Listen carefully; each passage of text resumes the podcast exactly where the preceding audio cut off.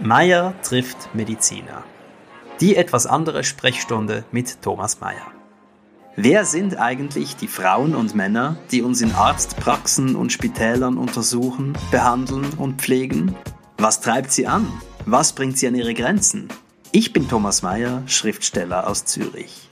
In dieser etwas anderen Sprechstunde treffe ich spannende Menschen aus der Medizin und unterhalte mich mit ihnen über die großen und kleinen Fragen des Lebens. Mein Name ist Thomas Meyer. Ich befinde mich hier abermals im Kantonsspital St. Gallen und habe die Ehre, mich nun heute mit Herrn Rotermund zu unterhalten. Vielen Dank, dass Sie sich Zeit nehmen. Guten Morgen. Was beschäftigt Sie gerade? Ähm, momentan beruflich, privat, wie Sie wollen. Ich hatte ein relativ ähm, interessantes Wochenende. Ich habe am Samstag meine Antrittsvorlesung gehalten in Zürich und das war so eine Gelegenheit, wo ich von meiner Familie, Angehörigen, Freunden, Kollegen über meine Arbeit sprechen konnte, einen Vortrag halten konnte. Und danach gab es ein Apero und es war eine schöne Gelegenheit, eben auch so ein bisschen Revue passieren zu lassen, weil meine erste Onkologie-Chefin da war, bei der ich 2003, glaube ich, die ersten ähm, onkologischen Erfahrungen gesammelt habe. Also das war der Samstag und am Sonntag war ich in Lachs. Mein Partner ist Künstler und der gibt da gerade eine Ausstellung und da war dort ein Künstlergespräch. Ähm, und das klingt jetzt alles so ein bisschen noch nach. Wie hat Ihre Familie denn nun auf dieses, äh, diese Vorlesung reagiert? Was haben Sie da gehört? Meine Eltern waren stolz. Sie haben mir dann ähm, am Abend nochmal per ähm, Smartphone geschrieben, dass ihnen so auch rückblickend nochmal bewusst wurde, was das für eine Errungenschaft ist und dass sie sehr stolz sind, dass ich das ja ähm, bewältigt habe, die die Schritte, die dorthin geführt haben, dass ich halt jetzt Privatdozent bin. Waren Ihre Eltern immer stolz oder sind sie erst seit kurzem oder ist das was Neues? Meine Eltern haben mich auf meiner ganzen, auf meinem ganzen Weg sehr unterstützt und mich sehr liebevoll begleitet und sind immer stolz gewesen. Ja. Mhm. Ich frage nur deshalb, weil äh, ich äh, erst ab einer, ich sage jetzt mal etwas salopp, ab einer gewissen Verkaufszahl mit dem mit dem Stolz meiner Eltern rechnen durfte. Bis bis dahin war das immer alles sehr vage in ihren Augen, mhm. ob das ob das noch was wird. Und ich irgendwann kam dann der Punkt und ab da kam hm. dann auch der Stolz. Ja, das ist vielleicht äh, der Unterschied zwischen einem Künstlerdasein, wo das äh, mit der Anerkennung manchmal ja wirklich schwierig ist, oder? Da muss man ziemlich lange vor sich hin äh, etwas gestalten, tun, schreiben oder bei meinem Partner sind es halt ähm, Skulpturen ähm, herstellen und das mit dem Echo ist manchmal schwierig. Ähm, das ist ein großer Unterschied zu meiner meinem Werdegang und auch jetzt meinem alltäglichen Leben. Ähm, ich habe häufig Anerkennung erlebt, ähm, und gerade wenn man Medizin studiert und dann eine Facharztausbildung macht, da gibt es ja viele Etappen, wo man dann sagen kann, ich habe jetzt was geleistet, wo man dann unter Umständen eben auch diese Anerkennung spürt. Und im Alltag, ähm, das ist auch ein Grund, warum mir meine Arbeit Freude macht, bekomme ich natürlich ganz viel Echo. Also ich werde auch kritisiert, aber ich bekomme natürlich tagtäglich von Menschen ein direktes Echo. Das macht mir das Leben leichter. Ich glaube, ich hätte mehr Mühe als Künstler so für sehr lange Zeit irgendwas für mich hin arbeiten zu müssen. Und, und Ihr Partner bekommt die Anerkennung, die er sich wünscht mit seiner Arbeit? Also gestern hat er sie auf jeden Fall bekommen und in letzter Zeit, ähm, ja, aber es gibt Höhen und, und Tiefen, natürlich. Und wenn Sie sagen, Sie werden für Ihre Arbeit kritisiert, ist, kommt das von Patienten auch? Von Patienten wird sehr selten Kritik geäußert. Also normalerweise ähm, hört man Kritik dann unter Kollegen oder Pflegeärzte. Ja. Aber dass Patienten sich dem Arzt gegenüber direkt äußern, ist effektiv eine Rarität. Also wenn, dann kommt es, kommt Kritik, die ja durchaus auch angebracht ist, ähm, eher auf versteckten Wegen, dass sie halt sagen, sie wechseln äh, den Arzt oder ähm, also es ist eher auf dem schriftlichen Weg oder, oder so im Nachhinein. Passiert aber zum Glück sehr selten. Und, und ist das dann jeweils, äh, also sind das Dinge, von denen Sie sagen müssen, ja, kann ich verstehen, oder ist das eher ein, ein projizierter Unmut? Ähm, das eine ist, dass man als Onkologe ja leider häufig schlechte Nachrichten überbringen Deswegen muss. frage ich, ja. Ja, und äh, es gibt Menschen, die sich von diesen Momenten nicht lösen können und das dann wirklich ihr Schicksal ein Stück weit auf diejenigen projizieren, die ihnen das ähm, eröffnet haben. Ähm, ja, auch das ist ja nachvollziehbar, dass man Schwierigkeiten damit hat. Und wenn der wenn das eine Strategie ist für den Patienten, dass er dann den Arzt wechselt, ähm, dann ist das gut finde ich. Ähm, und das andere sind eher administrative ähm, Dinge, organisatorische Dinge im Alltag, die nicht ganz nach dem äh, Gefallen der Patienten sind, worüber sie sich dann beschweren. Das ist eher nicht inhaltlicher Art dann. Und wenn Sie äh, schlechte Nachrichten überbringen, äh, ist das etwas, worauf Sie sich vorbereiten? Oder ist das äh, Machen Sie das spontan aus der Situation raus? haben Sie ein Instrumentarium, ein inneres? Also man ähm, erlernt das in der Ausbildung zum Onkologen. Man hat äh, Kommunikationskurse und wird auch da äh, von Psychoonkologen begleitet, so dass man ja, denke ich, schon Handwerkszeug hat und weiß, wo, mit welchen Hilfsmitteln man sich ausstatten kann. Ähm, eine wichtige Strategie, das klingt sehr nüchtern, ist, dass ich, wenn ich weiß, dass ich eine schlechte Nachricht äh, überbringen muss, dass ich nicht erst Smalltalk mache, dass ich nicht nach dem Befinden des Patienten erstmal frage, sondern das sehr schnell sage, dass ich eine schlechte Nachricht überbringen muss. Sie sagen es wörtlich, ich ja, habe eine schlechte Nachricht. Oder das wird ein schwieriges Gespräch. Ja. Und das ist dann gerade die Überleitung zu der schlechten Nachricht. Ich habe in der Vergangenheit ein, einiges, ein einziges Mal die sehr schlechte Erfahrung gemacht, dass ich eben nach dem Befinden einer Patientin gefragt habe und die war sehr glücklich und zufrieden mit ihrer Situation und ich musste ihr dann sagen, ja, ich weiß eben, dass die Situation objektiv schlecht ist und diesen Riesensprung zu bewältigen fand ich extrem schwierig und deshalb eben das Umgekehrte, ähm, ich äußere ganz schnell, ähm, wie die Situation ist. Und ja, ich bereite mich natürlich auf meine Sprechstunde vor. Ähm, also ich habe Befunde und ähm, habe zwischen Patienten auch einen kurzen Moment, um innezuhalten und mir zu überlegen, äh, was ich jetzt dem nächsten Menschen sage, auf den ich treffe. Wie, wie ist das, wenn man aus der Ausbildung kommt und äh, einem vermittelt wurde, wie man schwierige Botschaften übermittelt und dann steht man zum allerersten Mal vor einem Patienten mit einer schlechten Nachricht. Wie haben Sie sich da gefühlt?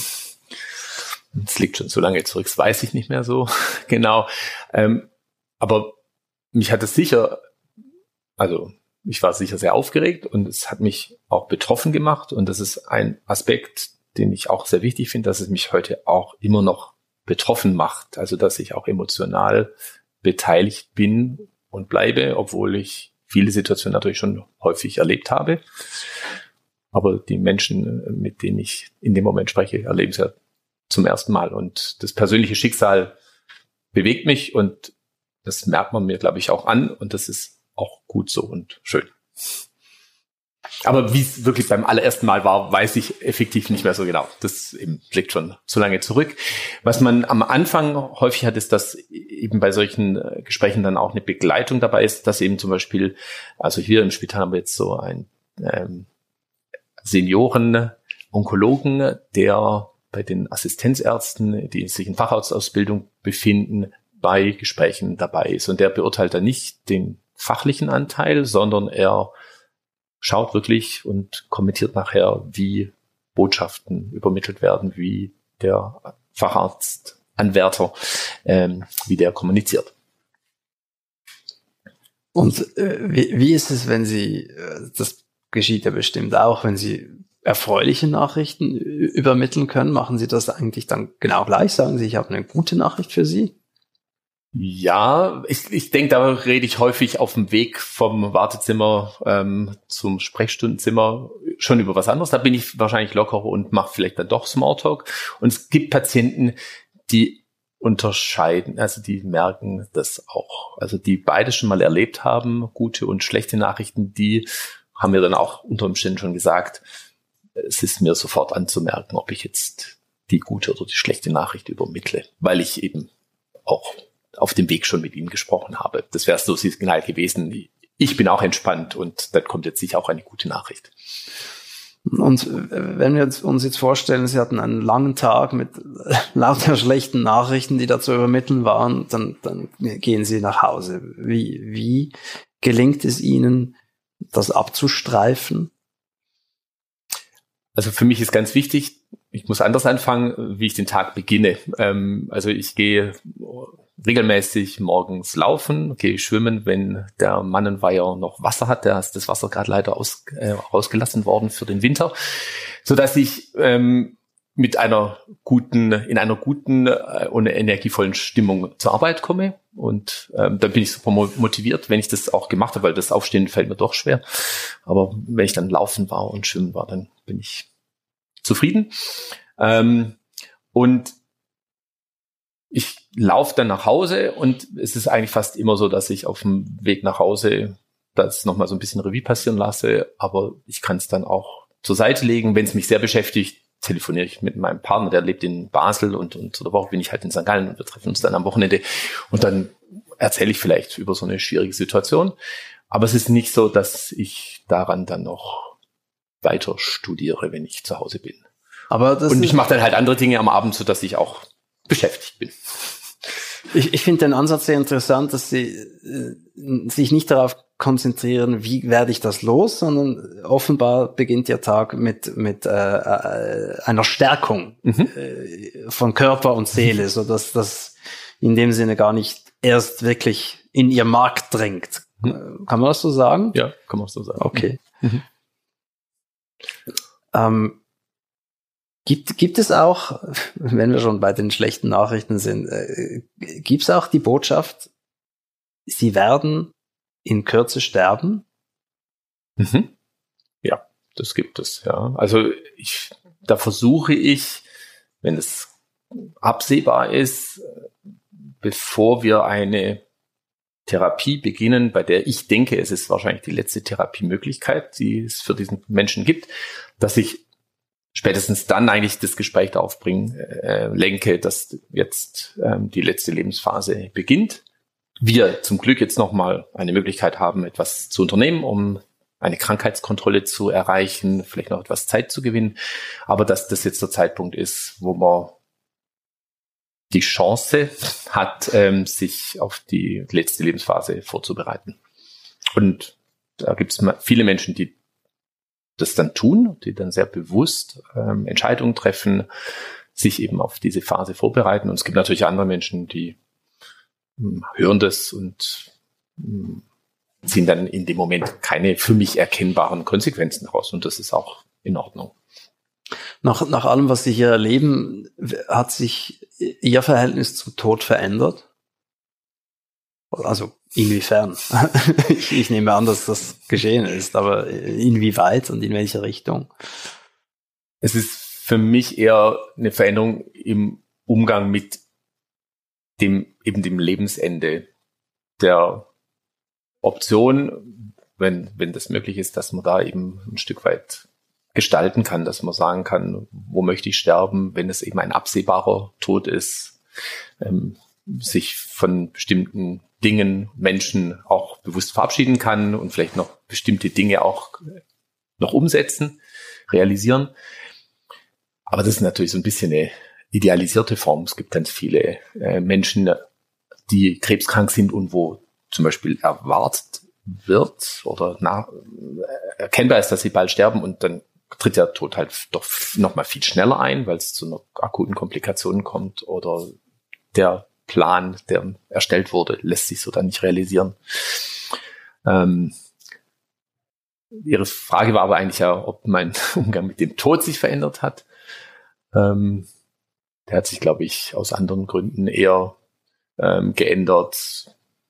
Ich bin sehr religiös aufgezogen worden, protestantisches Elternhaus und habe mich aber da von vielen Inhalten ein Stück weit entfernt und bin da jetzt glaube, nüchterner, rational und denke, dass der Tod das definitive Ende ist Und das, was darüber hinauslebt, also was man immer mal sagt, dass ähm, das Leben weitergeht, das sind dann, glaube ich, eher Dinge, die in vielleicht anderen Menschen weiterleben, weil leb, leben, weil die sich an einen Verstorbenen erinnern. Wieso glauben Sie, ähm, dass mit dem Tod auch äh, wirklich alles aufhört?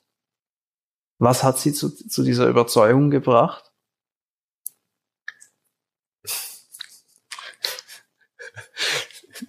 wird das alles so weit eins zu eins nachgeführt? Naja, also weitergeleitet, es, es, es ist nachher online, aber Sie, brauchen, Sie brauchen die Frage nicht zu beantworten, wenn Ihnen das zu persönlich ist. Das ist völlig legitim. Dann, dann gehen wir weiter, kein Ding. Ja. Ich glaube, ich, ich kann jetzt nicht irgendeine Erfahrung oder ein Erlebnis ähm, benennen, die dazu geführt hat. Das sind, glaube ich, ganz viele Dinge, die ich in den letzten Jahren erlebt habe.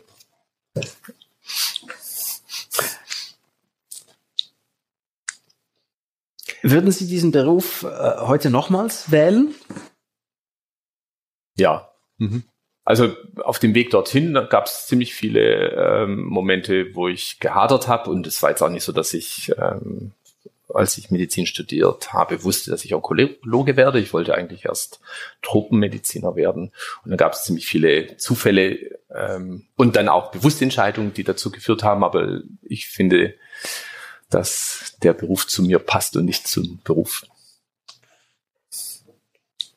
Ja, ich, ich frage nur, weil ich, ich hätte meinen Beruf früher ergriffen. Mhm. Es, es gab da auch ein äh, Meandrieren und, und aus der heutigen Warte heraus bin ich umso überzeugter davon, dass, dass man das schon früher hätte machen müssen. Ähm, während äh, Corona wurde er dem Schweizer Medizinpersonal immer wieder applaudiert. Wie hat diese Geste auf Sie gewirkt? Also das ist schön, wenn Menschen Anerkennung bekommen für ihre Arbeit und äh, wo ich finde, dass es absolut äh, wichtig ist, dass da Anerkennung sichtbar und spürbar wird, ist, ist bei Pflegefachpersonen, die, glaube ich, häufig nicht so viel Anerkennung bekommen. Also weder dass sie häufig in den Medien präsent sind oder dass sie finanziell eine äh, entsprechende Entschädigung bekommen. Da finde ich das als Geste schön. Ja. Aber natürlich werden dann auch ganz viele Menschen ab, für die wird ja applaudiert, die gar nicht jetzt speziell ähm, da in einer Situation waren, wo sie eine Herausforderung erlebt haben. Es gab ja ganz viel Medizinpersonal, das ähm, Kurzarbeit hatte. Ähm, ja, aber grundsätzlich, dass ähm, das in der Bevölkerung erkannt wird, dass Menschen trotz ja auch einer eigenen Gefährdung, die damals ja auch vorhanden war, das ist jetzt wahrscheinlich weniger, weil wir die Schutzmaßnahmen äh, gut kennen, dass das Anerkennung findet. Finde ich, finde ich gut. Glauben Sie, dass das nachhaltig sein wird? Glauben Sie, dass durch diese Erfahrung, die wir alle gemacht haben und immer noch machen, etwas im Bewusstsein wirklich anders wird? Im Sinne von, sehen wir ein, dass Medizin äh, kein Geschäftsfeld ist, sondern ein Grundrecht? Oder, oder glauben Sie, dass mit, mit dem Rückgang der, der Infektionen auch dieses Bewusstsein zurückgehen wird? Ich befürchte, dass das ähm, Bewusstsein eher zurückgehen wird, wie das ja, ja auch die Akzeptanz von einigen Maßnahmen, die getroffen wurden, auch äh, relativ rasch äh, wieder verschwunden ist. Man arrangiert sich und gewöhnt sich dann wieder an ganz vieles. Und ich denke, es sind solche Dinge sind häufig leider ein bisschen kurzlebig. Äh, das bringt mich zur nächsten Frage. Was, äh, wenn Sie könnten, äh, wie würden Sie das Schweizer Gesundheitswesen verändern oder verbessern? Gibt es etwas, von dem Sie immer wieder sagen, das müsste anders sein? Für mich gibt es eine Konkurrenz äh, öffentliche Spitäler versus Privatanbieter, die für mich nicht ähm, konstruktiv ist und ähm, ich wäre eher für die dass es einfach öffentliche Spitäler gibt. Eher so das Prinzip wie in Großbritannien, wie das finanziert wird, ob über Steuergelder oder Prämien, spielt keine so große Rolle. Aber ich glaube, der Zusatzeffekt eben durch Privatanbieter ist für mich nicht gegeben. Man weiß ja auch, dass ganz viele sehr ähm, renommierte Ärzte, nachdem sie eine äh, gute Ausbildung genossen haben im akademischen Setting und dann zum Beispiel am Universitätsspital ähm, ihre Ausbildung gemacht haben, dass die dann halt in die Privatwirtschaft äh, wechseln. Da geht ganz viel ähm, ja, Kompetenz verloren.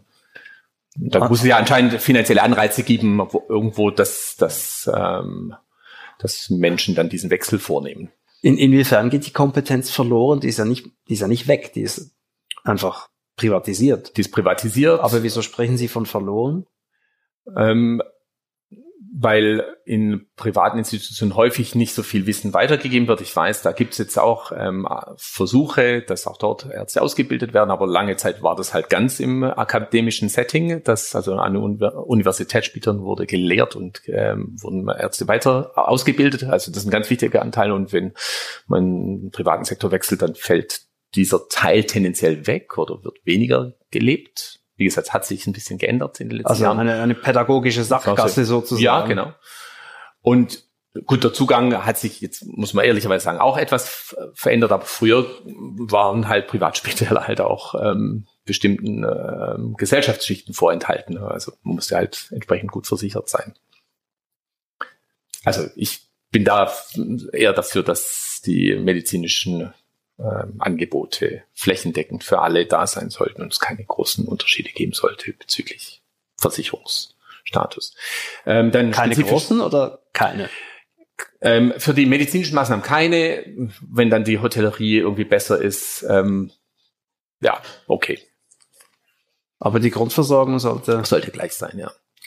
Und ähm, in der Onkologie ist ja ein großes Thema immer äh, die Kostenfrage, wobei da vielleicht die Onkologie auch ein bisschen arg im Fokus ist. Es gibt natürlich ganz viele andere Disziplinen, Disziplinen äh, bei denen auch hohe Kosten anfallen. Es macht unser äh, tägliches Arbeiten halt schwierig, weil wir sehr viel Kostengutsprachen stellen müssen und argumentieren müssen, warum wir bestimmte Medikamente einsetzen wollen. Ähm, da denke ich, könnte es auch andere Vergütungssysteme geben. Es gibt ja so die Idee Pay for Performance, also dass Therapien, wenn sie halt wirksam sind, entsprechend hoch ähm, in Rechnung gestellt werden dürfen. Aber solange man noch in so der ersten äh, Phase ist, wo man noch nicht weiß, ob eine Therapie wirksam ist, dass es dann vielleicht einfach gar nichts kostet. Würden Sie, ähm, als saloppe Abschlussfrage, würden Sie sagen, Sie sind ein medizinischer Sozialist? ja, ich glaube. Also wenn ich Ihnen zuhöre, dann würde ich das von mir sagen. Hm. Ja, ja. ja. Mhm. Herr Rotermund, das war ein äh, sehr aufschlussreiches und erhellendes Gespräch. Ich danke Ihnen ganz herzlich dafür. Bitte. Hat Ihnen diese Episode gefallen? Dann abonnieren Sie unseren Podcast auf meiertrifftmediziner.ch. Meier mit Y. An dieser Stelle bedanke ich mich auch bei meinem Sponsor Sanofi Genzyme. Bis zum nächsten Mal, Ihr Thomas Meier.